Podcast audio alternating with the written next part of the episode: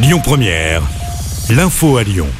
Bonjour Rémi, bonjour Jam et bonjour à tous. Les opposants à la réforme des retraites maintiennent la pression après la grosse mobilisation d'hier. Plus d'un million de manifestants partout en France, selon le ministère de l'Intérieur, 3,5 millions selon les syndicats.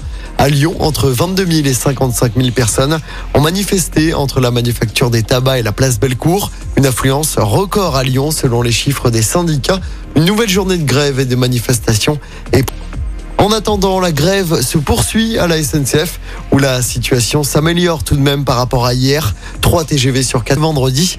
Dans les airs, 20% des vols sont annulés à l'aéroport de Lyon-Saint-Exupéry. Même chose demain. Ce matin, le campus de Brie.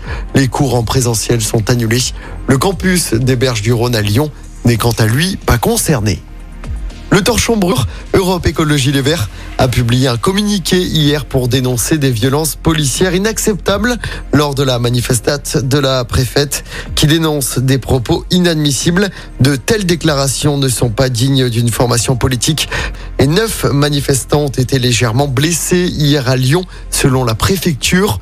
11 interpellations ont été actualité ce vendredi. C'est le début aujourd'hui du site d'action. C'est jusqu'à dimanche. 5000 personnes découvrent chaque année leur séropositif. Vous pouvez notamment faire un don de 5 euros par SMS en voyant le mot don au 92 210 au 80. En football, c'est le grand retour de l'équipe de France ce soir. Premier match depuis la finale de la Coupe du Monde perdu.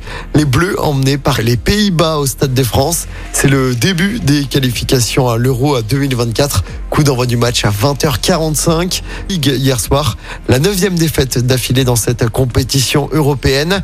Les Villeurbanais ont perdu 85 à 67 et dernière du club. Écoutez votre radio Lyon Première en direct sur l'application Lyon Première, lyonpremière.fr et bien sûr à Lyon sur 90.2 FM et en DAB+. Lyon Première